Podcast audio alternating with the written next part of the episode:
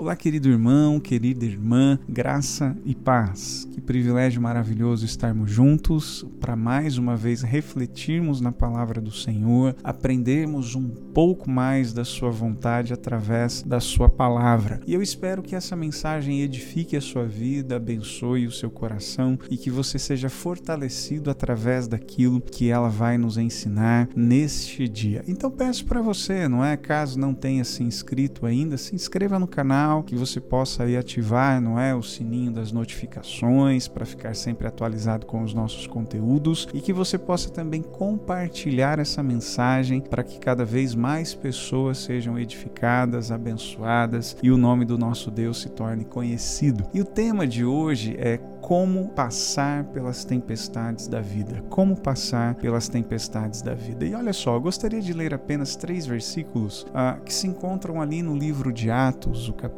é o de número 27, e a partir do versículo 9 diz assim: Tínhamos perdido muito tempo, e agora a navegação se tornara perigosa, pois já havia passado o jejum. Por isso, Paulo os advertiu: Senhores, vejo que a nossa viagem será desastrosa e acarretará grande prejuízo para o navio, para a carga e também para a nossa vida. Mas o centurião, em vez de ouvir o que Paulo falava, seguiu o conselho do piloto e do dono do navio. Até aí para refletirmos nesse dia. Como passar pelas tempestades da vida? Uma coisa é certa, não é? Eu não sei qual é a fase, qual é o momento da sua vida que você tem passado, que você tem enfrentado, mas é certo que todos nós, vez ou outra, enfrentaremos uma tempestade, enfrentaremos um tempo fechado, enfrentaremos ventos contrários, não é? Ainda que algumas delas sejam breves, sejam daquelas tempestades que nós chamamos de pancadas de chuva, chuvas de verão, não é? Que nos pegam de surpresa, mas duram apenas aí é, um pouco de tempo, mas nós também temos aquelas tempestades que duram anos, não é? Meses, e quem sabe você não está diante dessa tempestade. Algo em a vida de algumas pessoas é, podem se resumidas assim, não é? É como se fossem verdadeiras tempestades, vidas que se definem através ou a partir de uma tempestade. E aí quando nós olhamos para a palavra de Deus, ah, nós compreendemos não é? E que a vida se colocaria para nós como sendo realmente difícil, que a vida se apresentaria para nós como realmente tendo as suas dificuldades. E o próprio Jesus nos alertou a esse respeito. Olha, no mundo tereis aflições, mas tem de bom ânimo, porque eu venci o mundo. Então, as tempestades estarão presentes em nossa vida. Ainda que essa seja uma verdade que não possa ser negada, ao mesmo tempo ela também não nos conforta, não é? Porque quando nós estamos enfrentando uma tempestade, muitas vezes nós não sabemos o que fazer, nós não sabemos como fazer, nós não sabemos que rumo tomar, qual a direção que nós devemos seguir. Por isso nós estamos aí voltando voltando os nossos olhos para a palavra de Deus para ver o que ela nos ensina para lidarmos com as tempestades que estão presentes na nossa vida, para lidarmos com essas situações que nós consideramos como tempestades. E o que esse texto nos ensina, não é?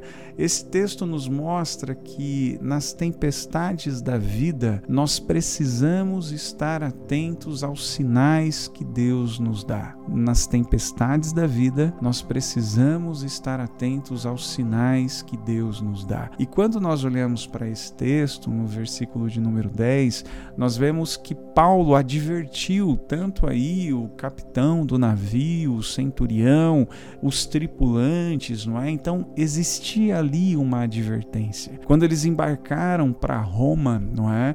A viagem parecia ser uma viagem segura, uma viagem tranquila, era um bom barco, havia ali um bom comandante comandante, os marinheiros, os passageiros estavam ali em segurança, mas o verso de número 4 começa dizendo que os ventos eram contrários, não é? Tanto que Paulo, no versículo que nós lemos, ele vai dizer o seguinte: Eu vejo que a viagem vai ser difícil eu vejo que a viagem vai ser trabalhosa, com dano, com prejuízo, não só da carga, não só do navio, mas também aí perigosa para a nossa própria vida, não é?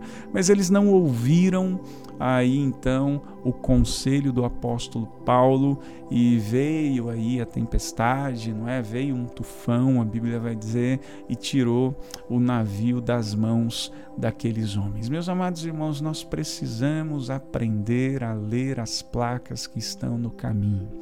Nós precisamos aprender a discernir quais são os sinais que Deus nos dá diante dessa viagem chamada vida, diante dessa viagem é, da nossa história. Quando nós não prestamos atenção nesses sinais, nessas placas, nessas sinalizações, não é? Nós podemos tropeçar, nós podemos naufragar, nós podemos sucumbir às tempestades que virão sobre nós. E aí a gente pode, de maneira prática, olhar para muitas situações. Se agora você já não conversa mais com o seu filho e não sente mais essa proximidade, essa intimidade com ele, já não sabe mais nada em relação à vida daqueles que estão debaixo do mesmo teto e fazem parte da sua família, olha, isso é um sinal se você já está distante do seu marido, da sua esposa, e vocês já não têm mais ali aquela cumplicidade, vocês não têm mais aquela amizade, aquela intimidade, olha, isso pode ser um sinal. Nós podemos e precisamos estar atentos aos sinais. Se você passa mais tempo com o celular, se você passa mais tempo na TV, se você passa mais tempo no computador, se você passa mais tempo fazendo qualquer outra coisa do que talvez dedicando tempo para Deus, dedicando tempo para sua família, de repente dedicando tempo para você mesmo, no sentido de se aprimorar, se capacitar, crescer, isso é um sinal ao mesmo tempo em que, se você prefere o trabalho, se você prefere muitas vezes os amigos que vão te distanciar de Deus, te distanciar da sua família, olha, isso pode ser um sinal. Se você tem andado e tem sido influenciado, não é, por pessoas que têm te levado por caminhos que não são os caminhos de Deus, isso é um sinal para você você precisa olhar os sinais que estão aí apontando para uma tempestade que pode vir sobre a sua vida. Se todo mês você fica no vermelho em relação às suas contas, não é? Mas mesmo assim você continua gastando, comprando, você continua aí se endividando, isso é um sinal que está apontando para uma possível tempestade que você vai enfrentar na sua vida. Nas tempestades, nós precisamos estar atentos aos sinais que Deus nos dá. É muito importante fazer isso. E olhando para esse texto, não é? A gente percebe que nem sempre, e aqui é um conselho até para a nossa vida diária, que nem sempre a voz da maioria é a voz de Deus porque a maioria daqueles homens era da opinião de que eles deveriam partir, que eles deveriam seguir viagem, não é? E eles não ouviram o conselho de Paulo. Então, nem sempre a maioria está com a razão, nem sempre a maioria discerne aquilo que é bom. Bom para você, bom para sua família, discerne aquilo que é a vontade de Deus. Então, às vezes, seguir a cabeça da maioria pode nos colocar em grandes tempestades. Cuidado, cuidado.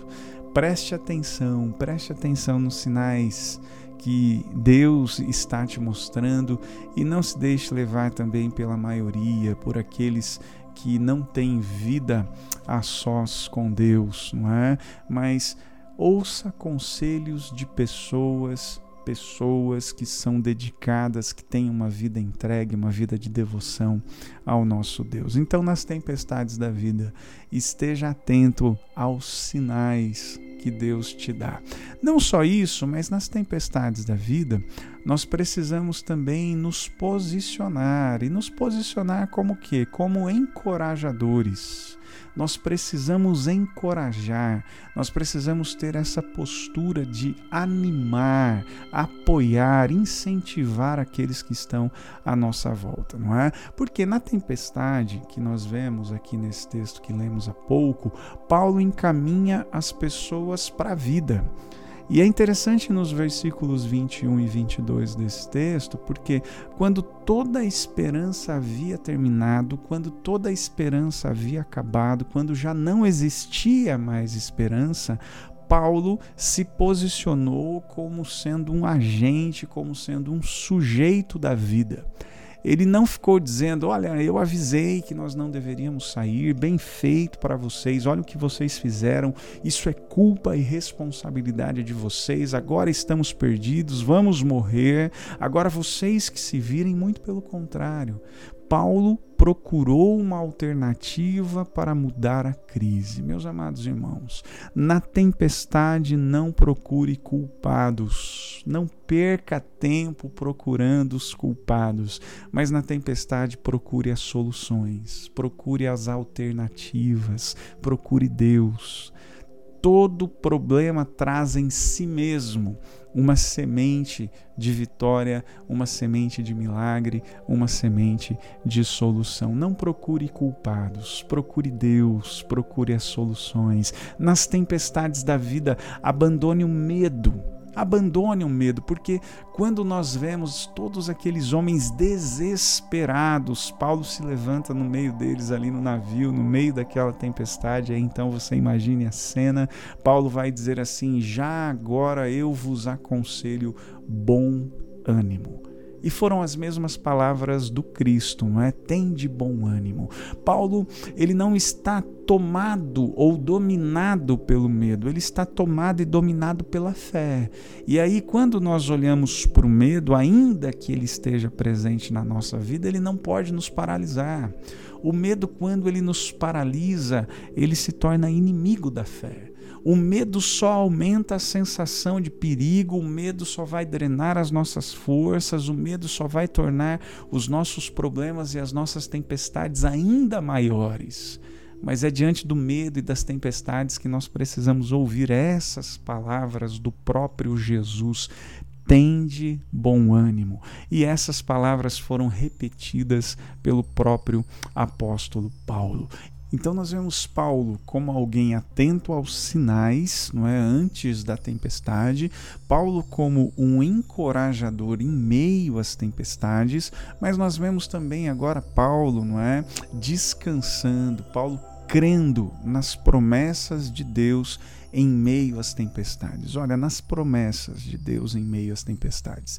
Nas tempestades da vida nós precisamos crer, descansar, nós precisamos nos deleitar nas promessas de Deus. E é interessante que no capítulo 28 desse texto que nós acabamos de ler, é, mais especificamente ali no versículo de número 2, nós vemos Deus levantando pessoas, não é, inesperadas para ajudá-los porque eles chegaram até a ilha, a ilha de Malta, não é? E ali naquela ilha eles foram socorridos, ali naquela ilha eles foram assistidos. Então, meus amados irmãos, olha, Deus pode levantar quem ele quiser, gente de perto, gente de longe, gente conhecida, desconhecida para ajudar você nessa crise, nessa tempestade que você tem enfrentado.